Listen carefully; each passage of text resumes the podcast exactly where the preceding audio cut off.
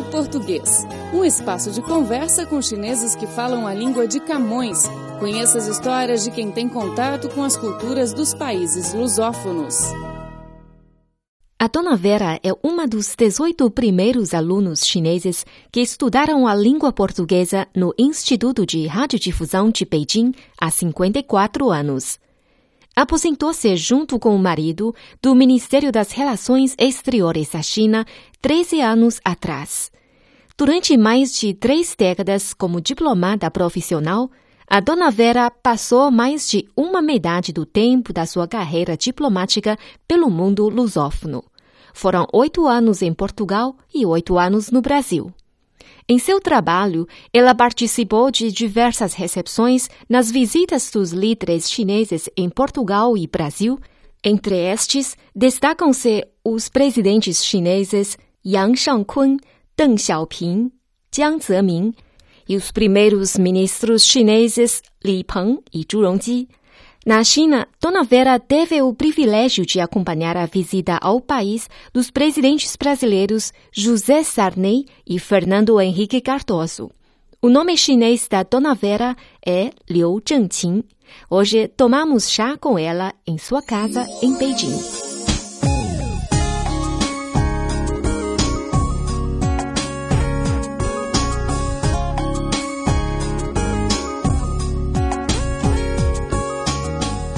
Como já dissemos, a Dona Vera foi uma dos primeiros chineses que cursaram português no país.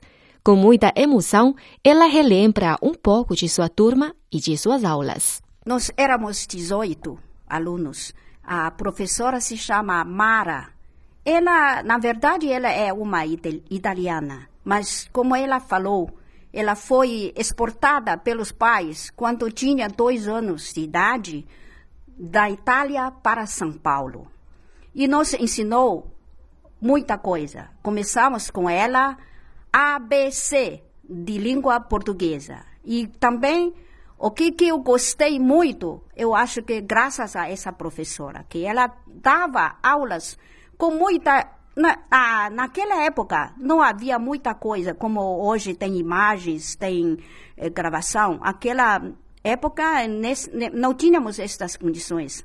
Mas ela dava aula, como ela era arquiteta, desenhando na lousa, quadro negro, desenhando. E além disso, para explicar-nos a distinção de umas palavras, ela expressava com o próprio corpo. Por exemplo, como chamuscar, como chama, disse chama, então, na, na lousa, na, no quadro negro, pintava um, uma chama. E depois, como uh, chamuscar, é, queimar, então queima um papel até que todo queimado. E chamuscar, então ela tira, em, encurtava a, a manga e tira um, um fósforo. Ah, chamuscava o seu próprio pelo. Assim, a professora muito, muito dedicada à língua. Isso nunca me esquecerei. E o que os seus colegas, onde eles foram trabalhar? A maioria ficaram na Rádio Pequim. E tem alguns, como somos nós, somos nós três, fomos alunos que já tinha destino.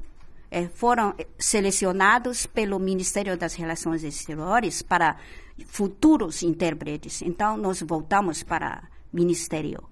E tem uma parte que iniciou a edição de língua portuguesa na editora de línguas estrangeiras.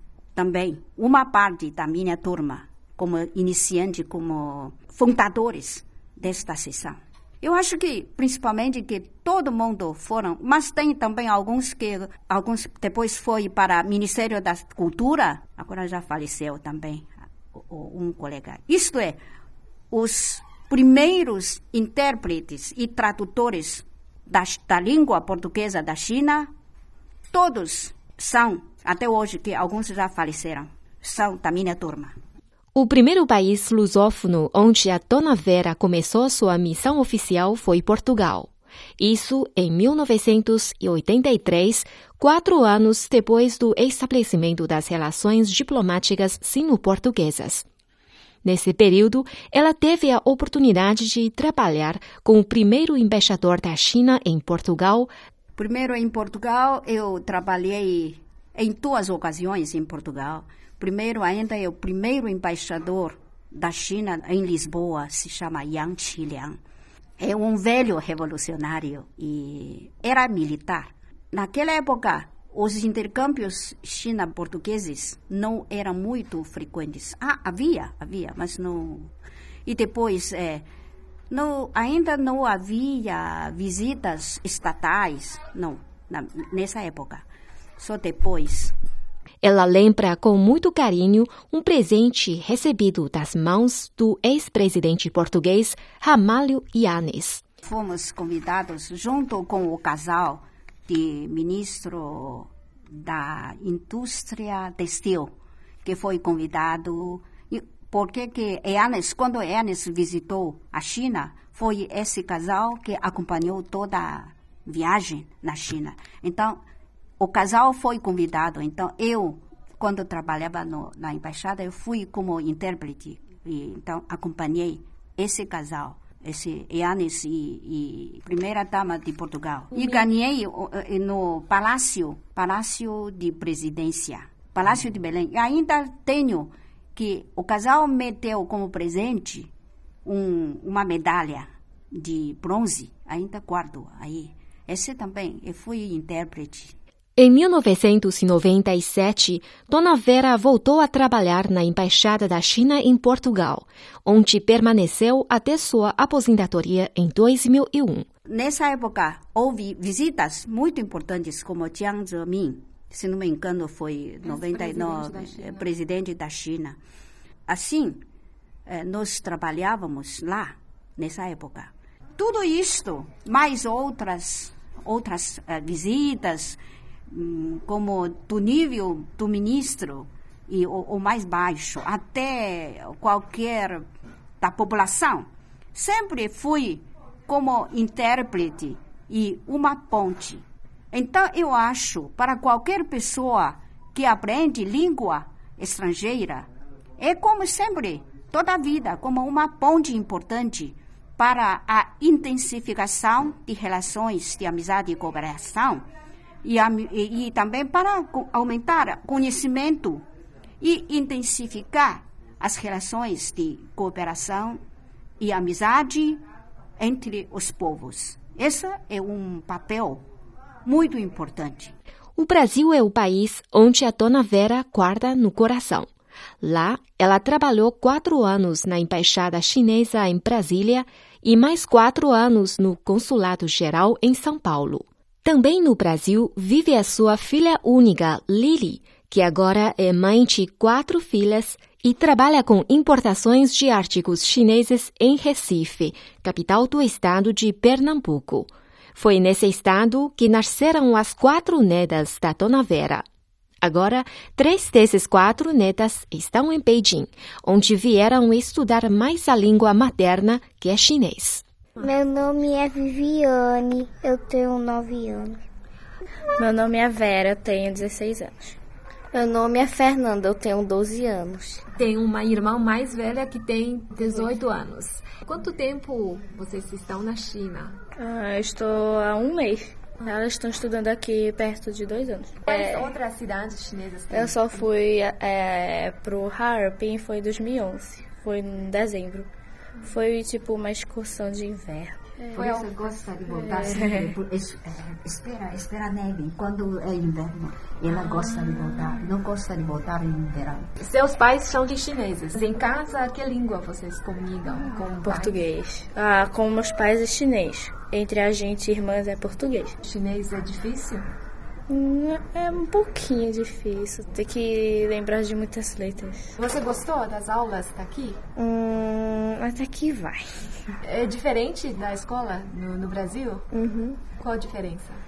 Hum, é que quando acaba uma aula, aí tem um tempinho para você descansar e depois começa a outra.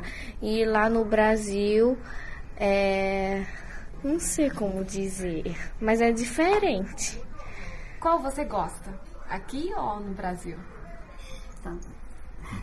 Acho os dois legais. E vocês gostam mais da China ou do Brasil? Os dois são. É bom, por causa que aqui tem inverno. Aí aqui é bom, ali só tem verão. E o que vocês gostam de fazer aqui na China? O que vocês costumam fazer no fim de semana, no tempo livre? Hum, brincar. Nos lugares famosos de Beijing. 龙潭湖、陶然亭、北海公园，aí aí tem um monte. Qual parque você prefere? Acho que é Taurantim. Por quê? No verão, assim, pode Huachuan e ali também tem patinhos assim. Aí, aí quando é inverno, a, no lugar que pode Huachuan, vira um lugar, é assim, um parque de neve, sei lá o que. O que você gosta de comer? Hum... É jiaozi. Jiaozi? Hum, por quê? Porque é, é gostoso. No Brasil, você é, tem oportunidade para comer jiaozi? Sim. Em casa, a mãe faz jiaozi para você? Uhum. Também? Hum. E, e vocês? O que você gosta de comer? É, quanto a... ainda tem... Não sei, as comidas chinesas, da, chinesas daqui é diferente do Brasil. Xiaolongbao, só dá pra comer xiaolongbao na, no restaurante chinês. Porque o que vem do supermercado é meio ruim. Ah, sim. É. Cocô. E você? Hum, hum, Shangyu-hu. Shangyu. Shangyu. É, é, é, em guias. Tiras guias. Ah, É feito Shangyu. O prato mais preferido por elas. Que tipo de comida vocês comem em casa lá no Brasil? Que tipo? Hum, frango. Frango? No almoço é a empregada, ela faz comida brasileira. E no jantar minha mãe faz comida chinesa. Vocês gostam de comida brasileira ou gostam mais da comida chinesa? Gostamos mais dos dois, né? Também. E vocês sabem cozinhar? Por exemplo? É, ovo com tomate, macarrão. A dona Vera voltará a morar no Brasil em agosto junto com a família da filha. Mesmo aposentada há muitos anos, ela não descansa e continua a contribuir para o aprofundamento das relações de amizade e entendimento entre a China e o mundo lusófono. Em Recife, a Dona Vera criou um centro cultural e educacional Brasil-China para divulgar a língua chinesa e portuguesa entre a comunidade chinesa local. Nós fundamos eh, em Recife, porque nós vivemos sempre eh, em Recife, uma cidade do nordeste do Brasil, que o Centro Cultural e Educacional Brasil-China. Dentro desse centro, temos eh, uma, um curso chinês e curso português. Eu dou aulas de português e tem também não, te, não dou aula chinês porque não tenho tempo, mas temos duas professoras que dão aulas eh, chinês para brasileiros e para descendentes chineses. E também fazemos, eh, promovemos intercâmbio cultural e educacional Brasil-China. Fazemos tudo para esse, essa eh, divulgação da cultura chinesa. Nós escrevemos, eu e meu marido escrevemos histórias, dados, alguma coisa sobre o Brasil, sobre a formação de território brasileiro, a história sobre imigração da população chinesa para o Brasil e a plantação dos chineses na, no Brasil e sobre tudo isto é, entre Brasil e China, sobre Brasil e sobre a China.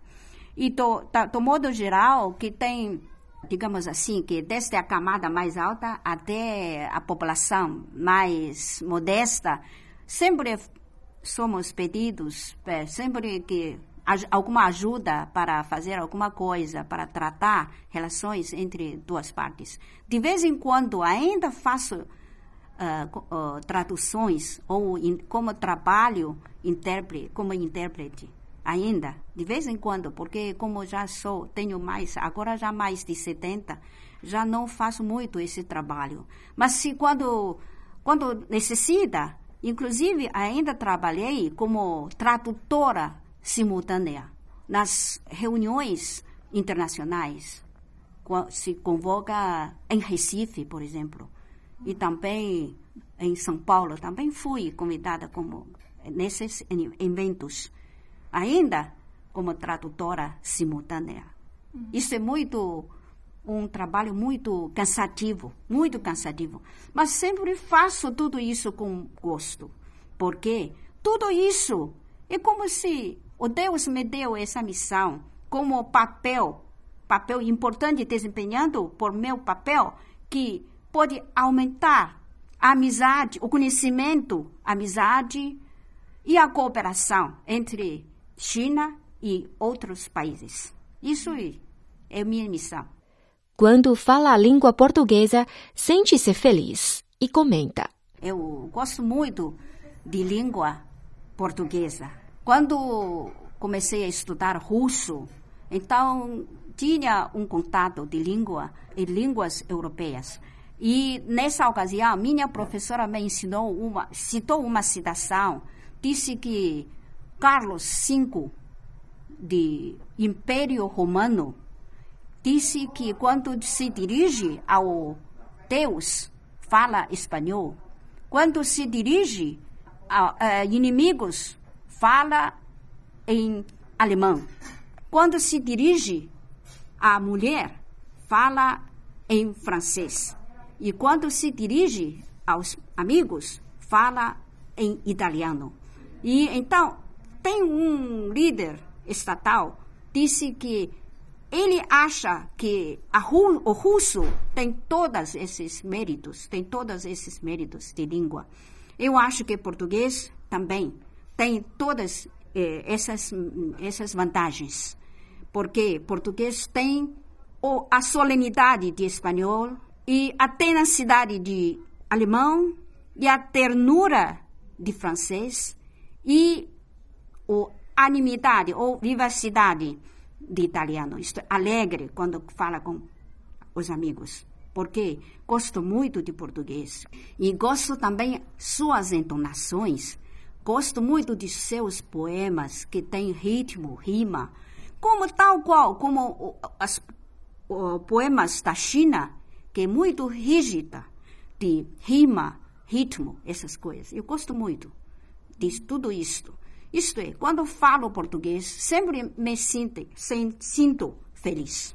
Bom, ouvintes, o Falo Português de hoje fica por aqui. Muito obrigada pela sua companhia. Sou a Silvia Jin e até a próxima semana. Tchau, tchau.